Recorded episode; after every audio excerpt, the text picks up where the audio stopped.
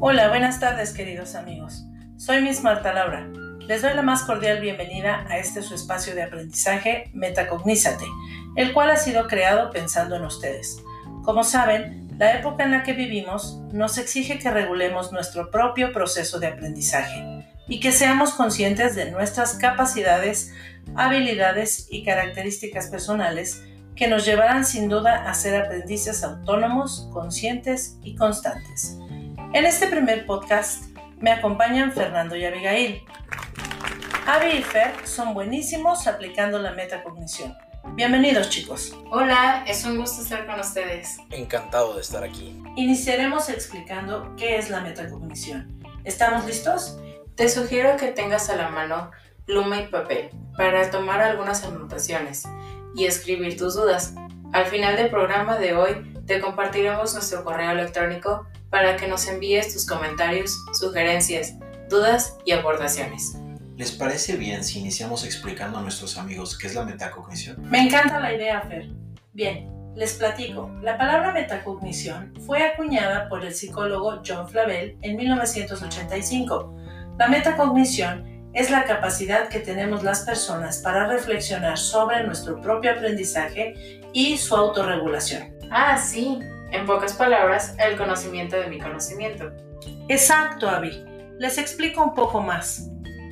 La metacognición es un proceso que se va construyendo según las personas vayan adquiriendo mayor capacidad para monitorear y regular sus procesos cognitivos, que le permiten planear estrategias, buscar y producir información requerida, resolver problemas estando consciente de sus propios pasos, decisiones, alcances y limitaciones, así como evaluar su desempeño y asertividad. Eso traducido en acciones significa que nosotros debemos iniciar autocuestionándonos. Por ejemplo, si estás en una clase de matemáticas y el profesor o profesora está explicando, debes preguntarte si estás comprendiendo. Si hay palabras que no entiendes, las puedes escribir y más tarde buscarlas en el diccionario o preguntarle a tu profesor en el momento indicado. Debes registrar tus dudas y aclararlas. Puedes también investigar un poco más acerca del tema, generar tal vez tus propios ejercicios e incluso desarrollar tus propias estrategias de aprendizaje. Excelente ejemplo, Fer, gracias. Flavel planteó que los conocimientos metacognitivos se pueden agrupar en conocimientos acerca de las personas, las tareas y estrategias. El proceso de pensar acerca del pensar nos permite conocer nuestros alcances, limitaciones y áreas de oportunidad. El siguiente paso es saber identificar el grado de dificultad de las tareas o problemas a resolver y finalmente diseñamos un plan de acción para dar una solución a la tarea a resolver. Avi, ¿tú cómo aplicas esto? En este caso, lo que yo hago cuando tengo un trabajo en equipo es revisar quiénes estamos en el equipo, en qué somos buenos cada uno, quién dibuja bien, quién redacta mejor, quién sabe diseñar, etc. Después revisamos juntos lo que tenemos que hacer, checamos qué sabemos, qué materiales tenemos, para cuándo lo necesitamos, en qué orden lo podemos trabajar y hacemos un cronograma de, de, actividades y asignamos a los responsables de cada cosa. Agregamos las estrategias que vamos a utilizar y nos ponemos a trabajar. Gracias por ponerlo tan claro, Abby. Eso me hace recordar que Flavel propuso que si las destrezas metacognitivas son útiles en el aprendizaje escolar, entonces deben ser enseñadas a los estudiantes como parte del currículo escolar. Hmm. En mi experiencia escolar, mis maestros sí me enseñaron varias estrategias, pero tal vez les faltó aclararnos que lo que nos estaban enseñando eran estrategias y que además podíamos aplicarlas en otras situaciones. Bueno, Tal vez es porque no todo el mundo está familiarizado con la metacognición y por lo tanto no la enseñan así, a pesar de que la apliquen en su día a día. De hecho, esta es justa la razón por la que decidimos hacer este podcast. Sigamos explicando un poco más. La metacognición se compone por la actividad reflexiva, dividida en toma de conciencia y control. Incluye el planteamiento, el seguimiento y la evaluación.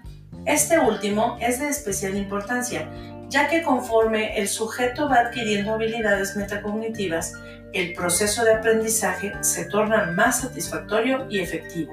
Eso quiere decir que para ser metacognitivo Debemos reflexionar, analizar y ser conscientes de lo que estamos aprendiendo, además de evaluar con cierta regularidad lo que estamos haciendo. Nos preguntamos, ¿hay algo que no está claro? ¿Qué me falta? ¿Cómo lo voy a aplicar? En fin, todas las preguntas pertinentes que me ayuden a evaluar si voy bien o me regreso. Así es, Fer. Este conocimiento metacognitivo puede facilitar al estudiante una mayor comprensión, supervisión y evaluación de los contenidos y procedimientos académicos. ¿Saben? En mi experiencia, hacerme preguntas me ayuda muchísimo, porque me hace pensar y reflexionar en lo que estoy haciendo. Hoy en día les puedo decir que mi cerebro hace preguntas en automático.